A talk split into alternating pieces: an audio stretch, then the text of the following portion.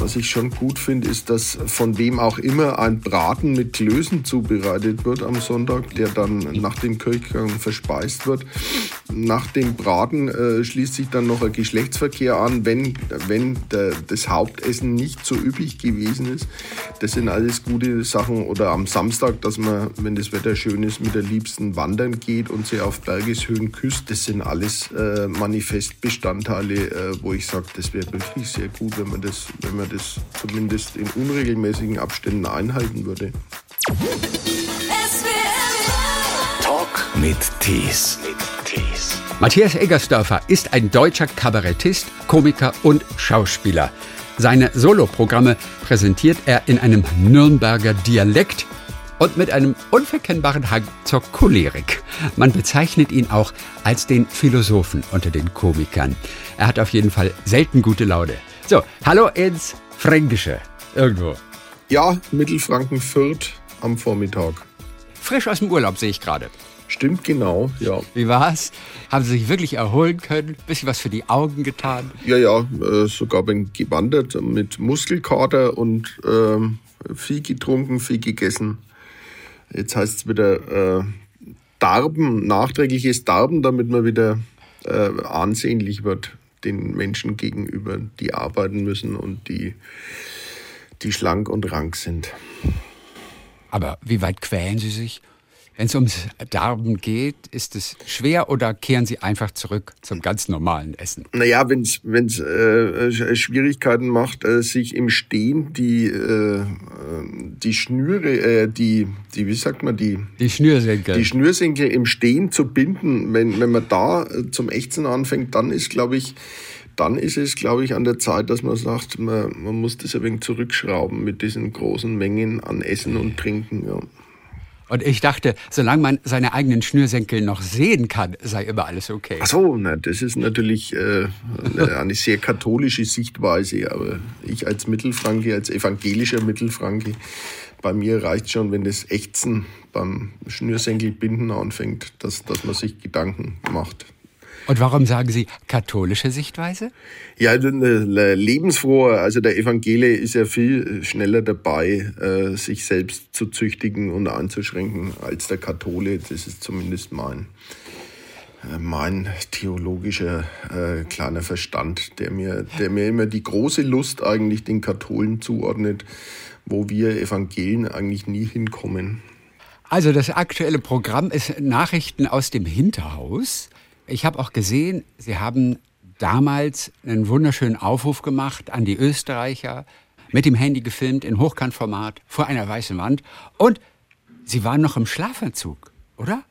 Ach so, ne, ich habe mich letztendlich äh, fast zwei Jahre nur im Schlafanzug äh, bewegt und äh, das sind eigentlich, gab es diese Reihe von, von Berichten aus der Küche im Schlafanzug, die sich auch schon Nachrichten aus dem Hinterhaus äh, genannt haben, äh, wo ich, äh, glaube ich, in der ersten Pandemie täglich kleine Nachrichten aus dem Hinterhaus versendet habe.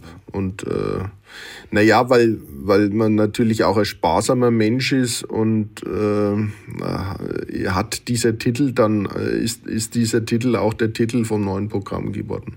Und es war tatsächlich ein Schlafanzug. Das war also ein Bühnen, äh, ja. Bühnenoutfit im Prinzip, ne? Äh, nee, auf der Bühne habe ich keinen Schlafanzug an, aber bei diesen äh, aufwendigen Filmarbeiten trage ich gern mal zumindest ein Schlafanzug-Oberteil. Und an einem Sonntag kommen Sie sowieso schon gar nicht aus dem Schlafanzug raus, ne? Ja, äh, also es gibt natürlich eine Bühnenfigur, die das äh, behauptet, aber der Privatmensch, ähm, äh, es, gibt, es gibt natürlich ganze Schlafanzugtage. Der Fachmann bei uns sagt Schlafestage dazu, wo man den ganzen Tag im Schlafanzug verbringt. Aber letztendlich äh, wirkt sich das doch sehr auf die, äh, wie soll man sagen, aufs Rückgrat aus. Also eine Schluffigkeit macht sich da breit äh, durch dieses leichte Gewebe und da hilft es dann oftmals doch äh, eine Hose anzuziehen, Strümpfe äh, und, und, und Hemden, um, um dieser Schluffigkeit wieder zu entfliehen. Teil Ihres Programms sind ja auch 20 Gebote für den idealen Sonntag, ja, den wir aus guten Gründen auch heiligen sollen. Welche Gebote schätzen Sie besonders und welche nicht? Also Gebote, es, es ist ein Manifest äh, über den idealen Sonntag und beschreibt eigentlich, wie, wie, wie dieser Sonntag sein sollte. Also was ich, was ich schon gut finde, ist, dass von wem auch immer ein Braten mit Klößen zubereitet wird am Sonntag, der dann nach dem Kirchgang verspeist wird. Ähm, äh, nach, der, nach dem Braten äh, schließt sich dann noch ein Geschlechtsverkehr an, wenn, wenn der, das Hauptessen nicht so üppig gewesen ist. Das sind alles gute Sachen. Oder am Samstag, dass man, wenn das Wetter schön ist, mit der Liebsten wandern geht und sie auf Bergeshöhen küsst. Das sind alles, das sind alles äh, Manifestbestandteile, äh, wo ich sage, das, das, das wäre wirklich sehr gut, wenn man, das, wenn man das zumindest in unregelmäßigen Abständen einhalten würde. Die Kindheit und die Jugend in der fränkischen Provinz, war die für Sie einfach? Was waren Sie für ein Jugendlicher damals? Waren Sie ein schwieriger Teenager? Manche lassen das ja komplett aus, was denn so als relativ unnormal gilt. Die, die, die das ausleben, die schwierig sind, die gelten immer so als normal. Andersrum muss man sich schon fast Sorgen machen. Auf welcher Seite stehen Sie? Ich glaube, die Lehrer, äh, die versucht haben, mich zu unterrichten, ähm, die würden, wenn sie ehrlich sind, schon zugeben, dass ich ein ziemlicher äh, Nervbolzen war, der, der irgendwelche Defizite in seinen, in seinen Sachen, die er lernen und wissen müsste, damit kompensiert hat, dass er laut war und versucht hat, die, Lach äh, die Klasse zum Lachen zu bringen. Ähm, äh, ja, also ganz einfach war ich bestimmt nicht. Also ich war schon äh, mir hat es schon auch äh, sehr gut gefallen, äh, Menschen auf den Geist zu gehen und zu nerven und zu ärgern. Ja. Und haben Sie Gedichte geschrieben damals? Ich habe so gehört, auch der junge Matthias Egersdörfer hat auch schon früh Gedichte zu Papier gebracht. Ach so, das stimmt, ja. ja. Ganz früh war es nicht. Also ich habe, glaube ich, als ich äh, das Schreiben gelernt habe, war ich von diesem Vorgang äh, und da bin ich meinen Lehrern auch immer noch dankbar, dass mir das irgendeine Lehrerin im, im braunen Korthosenanzug äh, das mit den Buchstaben beigebracht hat. Und ich habe sofort angefangen, Geschehnisse, kleine Geschichten zu schreiben in einem grauenhaften, in einer grauenhaften Rechtschreibung mit einer grauenhaften Interpunktion. Das hat sich über die Jahre hinweg nicht viel gebessert. Ähm, und äh, ja, ich habe ich hab, äh, irgendwelchen, irgendwelchen Frauen, glaube ich, auch Briefe geschrieben. Das war dann nicht Erfolg gekrönt. Und dann habe ich irgendwann, glaube ich, die Personalisierung habe ich sein lassen und habe dann Gedichte geschrieben über traurige Clowns, glaube ich, auch schlimme Sachen dabei gewesen, aber auch ganz gute Sachen. Und äh, das mit den Gedichten hat, glaube ich, so, ja, ja, so mit 17, 18 habe ich, hab ich gelegentlich sogar Gedichte geschrieben. Ja, wo kamen denn die traurigen Clowns her? Haben Sie sich selbst beschrieben? Wahrscheinlich habe ich, äh, hab ich das vorausgeahnt, dass es auf, diese, auf, diesen, auf diesen Weg mal gehen könnte. Ich weiß es nicht. Es, ich, mir fällt nur jetzt gerade im Moment ähm, äh, ein Gedicht ein, das glaube ich auch Traurige Clowns heißt. Ja. Oh, können Sie es noch zitieren? Nee, um Gottes Willen. Aber es ist von Ihnen oder ein anderes Gedicht. Wie bitte? Es ist von Ihnen, das Gedicht. Ja, ja, es ist von mir. Also, ja, ich, das, ich weiß jetzt gar nicht, ob es traurige, aber es kommen auf jeden Fall traurige Clowns vor. Aber es ist auch ein zeitlos schönes Bild, dieser, ja. dieser, dieser lustige Mensch, der eigentlich ganz traurig das ist. Ja. Also spätestens, wenn das Egersdörfer Museum gegründet wird, dann holen Sie das irgendwo raus ne? und äh, zur Ausstellung. Ach so, nein, es wurde also, sogar veröffentlicht. Äh, Ach, es wurde glaub, sogar veröffentlicht. Es wurde in einer Literaturzeitung, ob die jetzt äh, vorrätig wird es nicht mehr sein und ich glaube, die Literaturzeitung gibt es nicht mehr, es wurde, ja. wurde erfolgreich sogar gedruckt, sogar dieses Gedicht von dem traurigen Clown.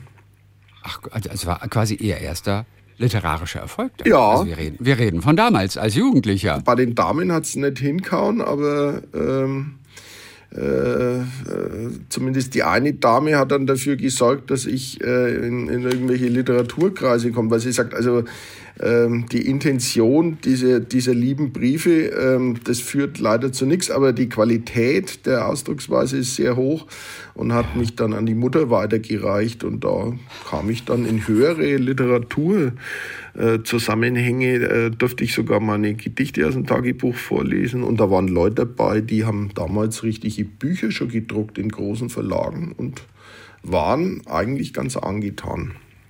Und das war dann wo? Wo haben Sie das vorgetragen? Das war in Weißenburg. Äh, die ja. Ta äh, Tage der äh, jungen Literatur habe ich da vorgetragen und ah.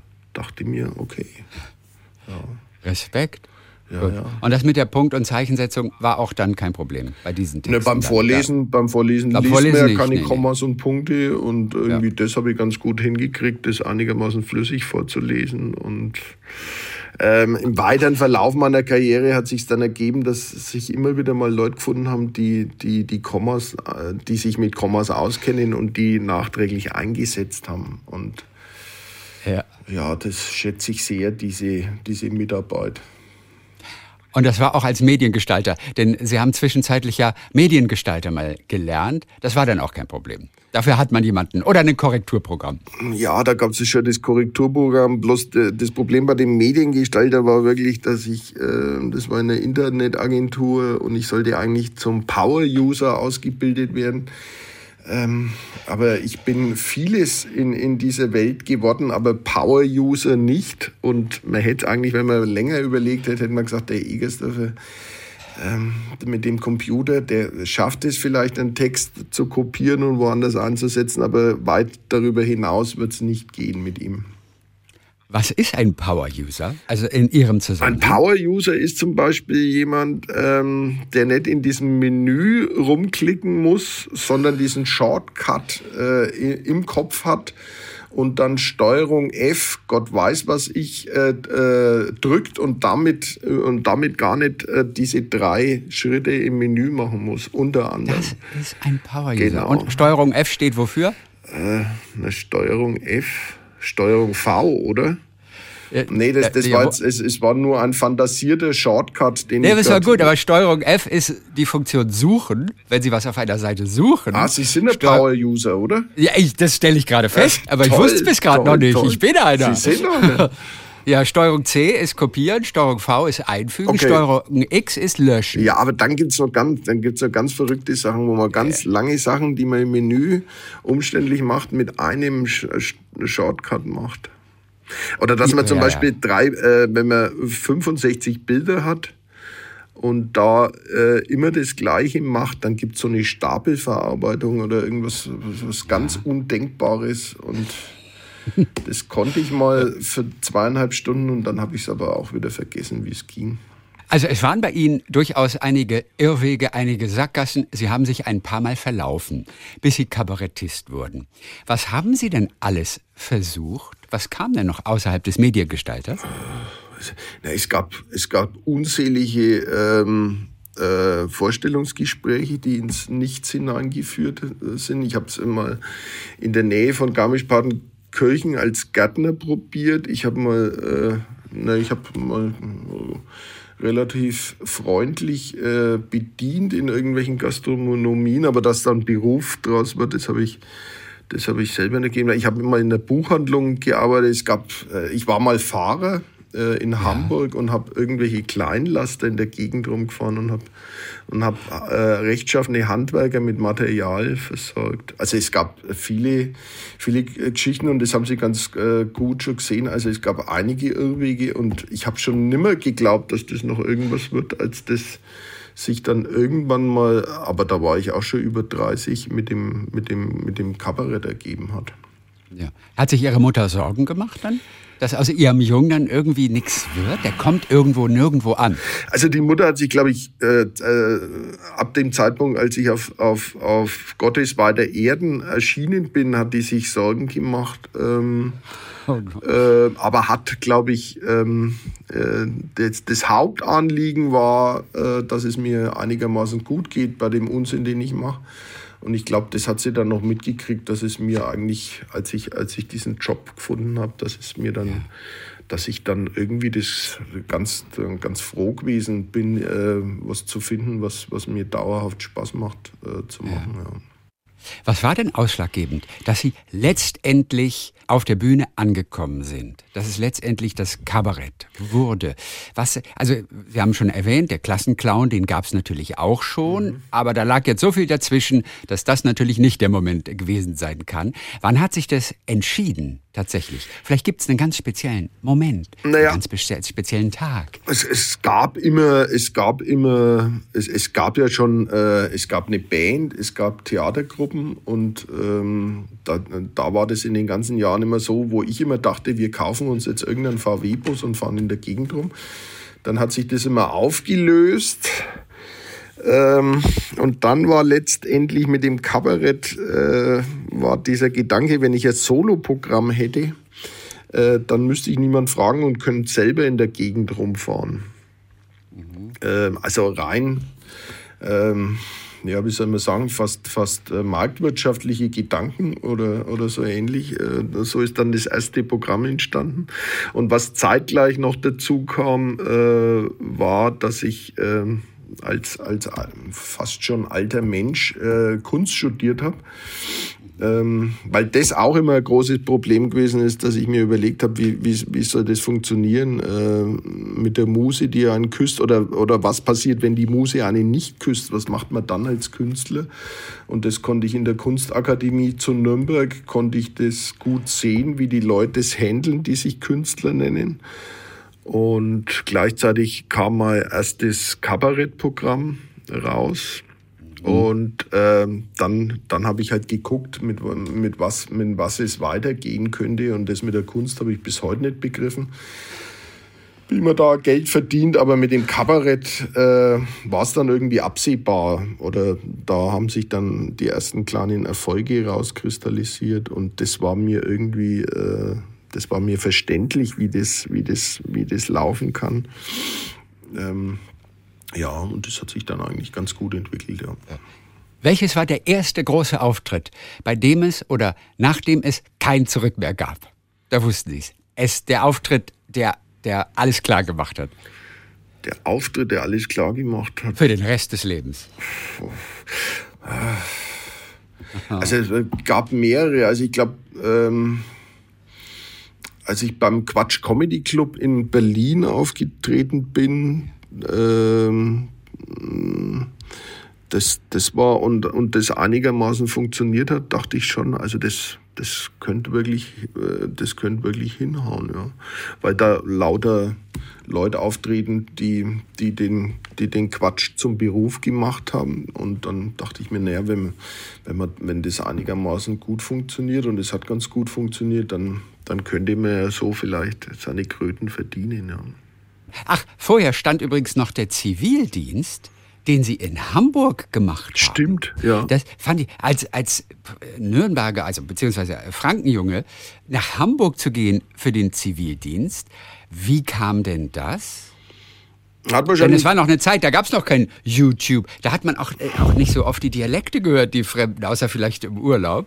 Also das war ja ein komplettes Ausland für Sie eigentlich, oder? Das stimmt, ja. ja. Ne? Ähm, na, ich glaube, es äh, hatte auch mit der Mutter zu tun. Ich wollte, glaube ich, den Maximalabstand äh, zu, zu, der, zu dem Elternhaus äh, und 600 Kilometer in, in Hamburg war, war jetzt schon mal eine Distanz, wo ich sage, ja, das hört sich gut an.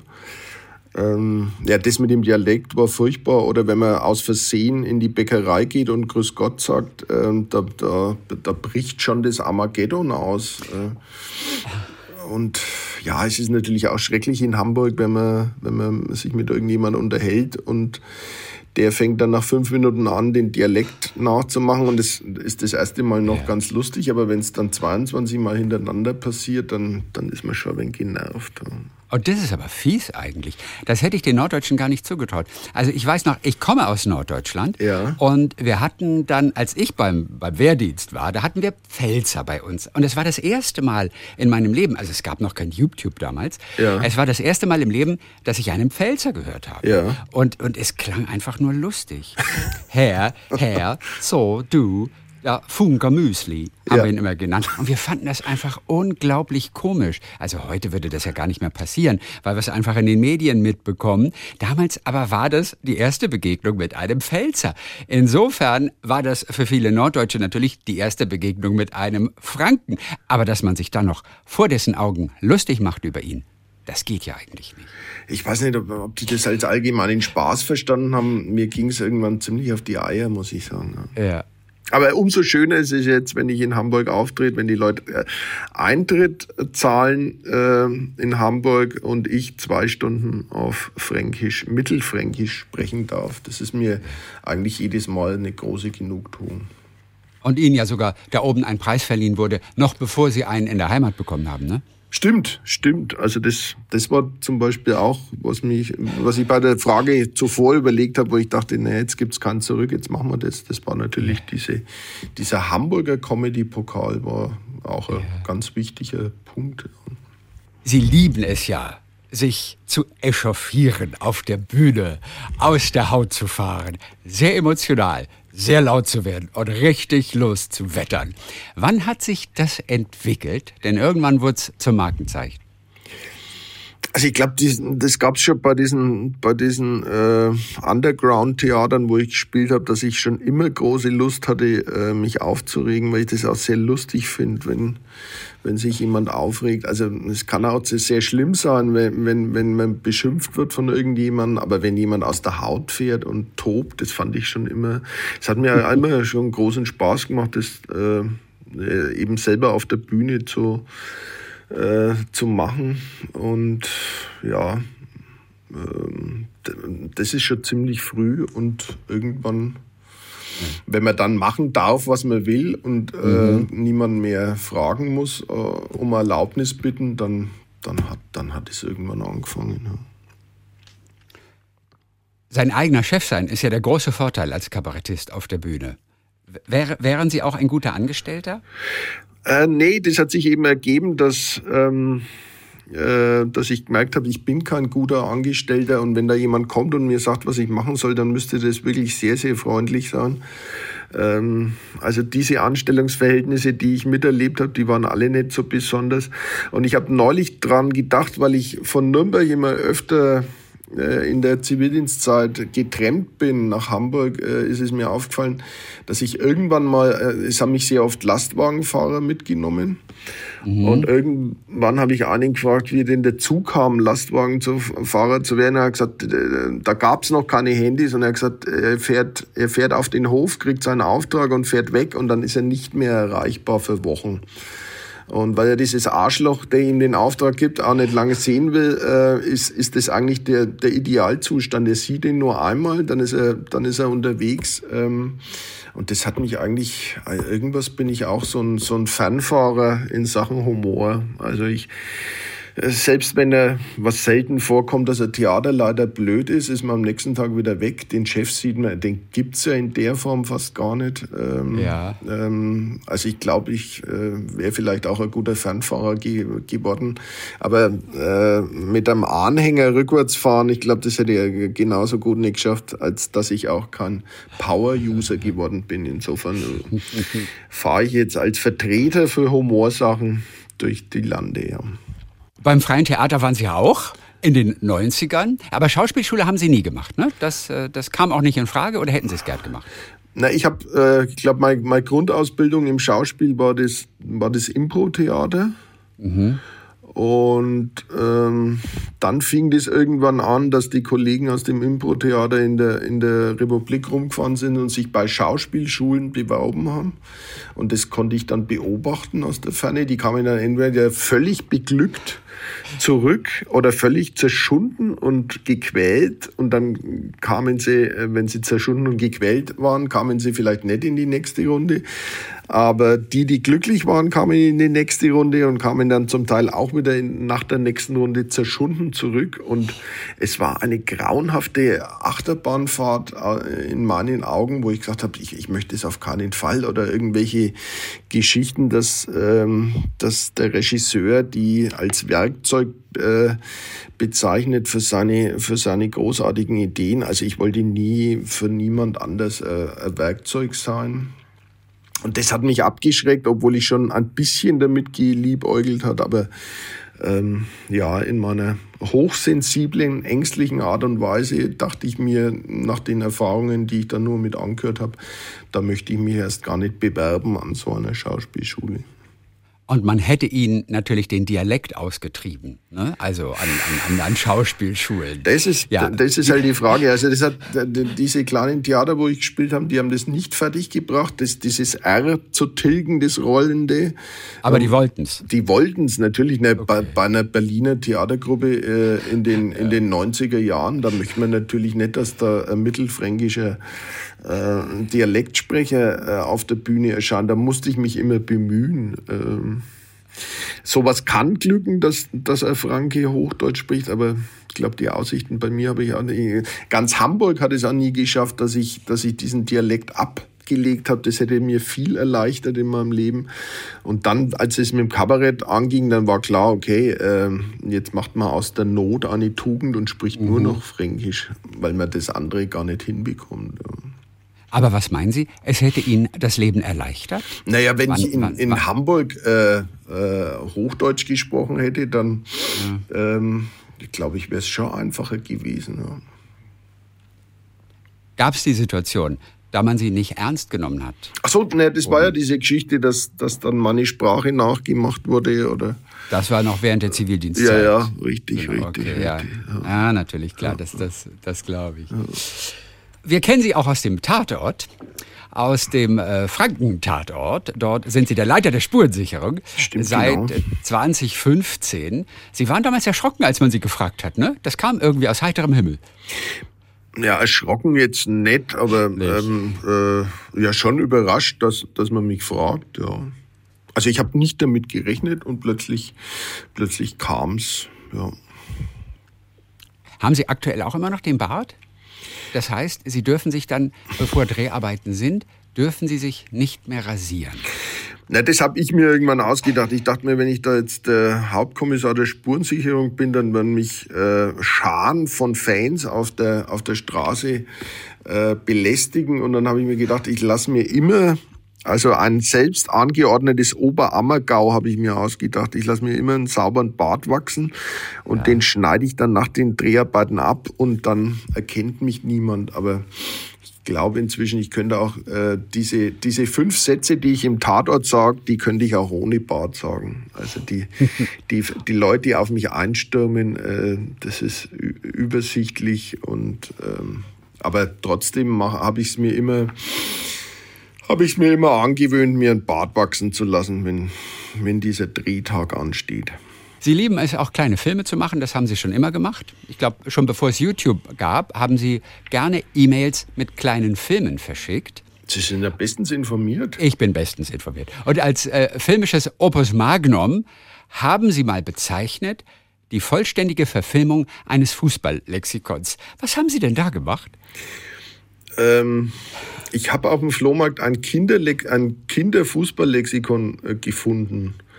Und dann gab es eine, eine Ausstellung, die hieß in Nürnberg Positionen und Tendenzen. Und das war, glaube ich, äh, schon lang her, als die Fußballweltmeisterschaft in Deutschland war, hatte diese großartige Ausstellung das Thema Fußball. Dann hatte ich auf dem Flohmarkt dieses Fußballlexikon gefunden und äh, kurz vorher hat mir ein guter Freund gesagt, dass es jetzt Fotos gibt, wo man kleine Filme machen kann. Und dann kam ich auf den irrwitzigen Gedanken, dieses Lexikon zu verfilmen. Also ich habe jeden Begriff von A bis Z ähm, in die Kamera hineingesprochen, also nicht nur abgelesen, sondern habe den Begriff kurz gelesen und habe hab drüber assoziiert oder gesponnen. Ähm, ja. Aber nicht gespielt. Schon auch gespielt. Also ähm, ja. ich meinte auch Fußball gespielt oder auch mit dem Ball Dinge gezeigt. Nein, nein. Äh, äh, das ist jetzt, was man sehr häufig sieht, dass äh, sich Menschen ins Gesicht filmen und schlaue Sachen sagen. So habe ich meine Schreibtischlampe genommen, mir ins Gesicht geleuchtet und mich dabei gefilmt. Aber interessant, dass Sie ein Fußballlexikon ausgesucht haben. Denn Sie braucht man nicht danach zu fragen, ob Sie Nürnberg-Fan sind oder Gräuter Fürth. Ich bin Sie beides, man das nicht fragen. Ich bin beides. Man braucht mich insofern nicht fragen, weil ich äh, keine vernünftige Antwort gebe. weil sie eigentlich gar nicht interessiert, ne? Nein, mir ist es eigentlich, äh, ich meine, das, wird, das Ganze wird immer schlimmer mit diesem Fußball. Ähm, äh, ja, es ist äh, Gejammere. Ich meine, das, das Ganze mit dem Kapitalismus wird immer schlimmer, aber ähm, die, die, dieses Vereine, diese, diese Gelder, diese, diese Blödsinnigkeiten, äh, ähm, ja, irgendwie irgendwie habe ich mich abgewendet und ich glaube, mit diesen sechs, 16 Stunden Film äh, über dieses Lexikon ist meine Beschäftigung mit dem Sport, ähm, äh, damit ist genug äh, gesagt, glaube ich, zu dem Thema. Und ich. Wer hat sich denn das angeguckt? Bei der sich, Ausstellung. Das haben sich einige oder? Leute angeschaut. Ob okay. sie es komplett angeschaut haben, äh, das wage ich zu bezweifeln. Aber diese ja. Ausstellung war, glaube ich, in, in, mehreren Städten und ist, glaube ich, an drei Ausstellungsorten äh, liefen kleine äh, von, von äh, also das ganze Alphabet eben von A bis F und von F bis Gott weiß was. Mhm. Äh, ununterbrochen in Endlosschleise auf einem kleinen Monitor. Matthias Egersdörfer, ja, steht auch am kommenden Wochenende auf der Bühne beim SWR 3 New Pop Festival. Natürlich in dem klassischen Outfit, rotes Hemd, dunkles Jackett. Nein. Wie? Nicht? Oh, Nein. Oh, jetzt hören Sie auf. Sie werfen, ein, Sie werfen mein Weltbild durcheinander. Ich kenne Sie nur mit rotem Hemd und dunklem Jackett. Was ist denn passiert? Ja, das, wir dürfen ja nicht alles verraten, wenn ich jetzt auch noch verrate, äh, ja. was ich genau anhab, aber...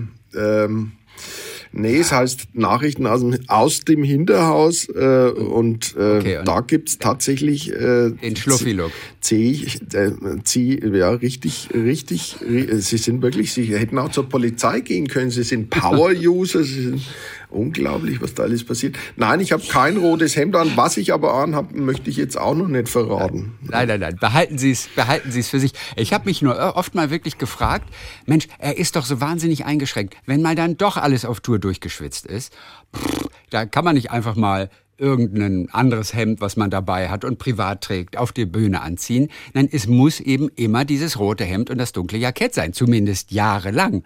Wie kam es denn zu diesem Outfit? Ich, ich, ich hatte, glaube ich, irgendwann äh, mir mal ein rotes, kurzärmliches Hemd gekauft und damit auch einen Auftritt äh, äh, absolviert und hatte auch einen Anzug an. Und irgendjemand hat dann gesagt, Mensch, bleib doch bei dem roten Hemd. Oder war ich selber? Ich, ich weiß es nicht mehr genau. Jedenfalls habe ich dann mir mehrere, es gibt nicht nur ein rotes Hemd, es gibt inzwischen mehrere äh, es, gibt, es gab auch eine Firma, die hat sie, das war eigentlich mein Lieblingshemd, in Ferrari-Rot hieß das sogar, hergestellt, aber das, das ist jetzt aus dem Sortiment genommen. Äh, jetzt ist es ein bisschen ein anderes Rot, aber da blieb es dabei. Und wenn Sie mich mal wieder im Fernsehen sehen und wenn ich nicht dieser Hauptkommissar der Spurensicherung bin, dann, dann werde ich das wieder anhaben. Den Anzug und das rote Hemd. Matthias Eggersdörfer. Ja, dann viel Spaß auf der Bühne beim SWR3 Comedy Festival am kommenden Wochenende. Und wir sagen herzliche Grüße ins Frankenland. Vielen Dank für das umfassende, schlaue Gespräch. Ja, da nicht für. ja, da.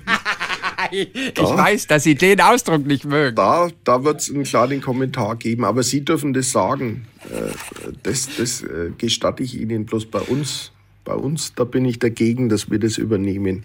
Also, aber von Norddeutschen hören Sie sich das gerne an, das nicht für. Natürlich, äh, die dürfen das. Da, wo das Land so flach ist, da darf man solche Sachen sagen. Und da ist, da ist auch ein Unterbau und ein Überbau und ein, äh, äh, ja, äh, ein Welt- und äh, Weltverständnis dahinter, dass man, dass man sowas sagt. Aber bei uns ist es meiner Meinung nach nicht möglich. Und wenn man das verwendet, da bin ich sehr dagegen. Was sagt denn der Franke? Für, also, also, also da nicht für, keine Ursache. Nichts Was zu, wäre typisch? Nichts zu danken, sagt der Franke zum ah, Beispiel. Nichts zu danken. Ja. Was ja schon sehr hochdeutsch klingt dann. Ja, ja. ja. Er, ja. er, nuschelt das und, und schaut dann auch seitlich zum Boden, äh, wenn er, wenn er das sagt. Das ist super leicht beschämt. Schönen Sonntag und bis die Tage. Matthias Egersdörfer. Bis dann. Tschüss. Talk mit Tees.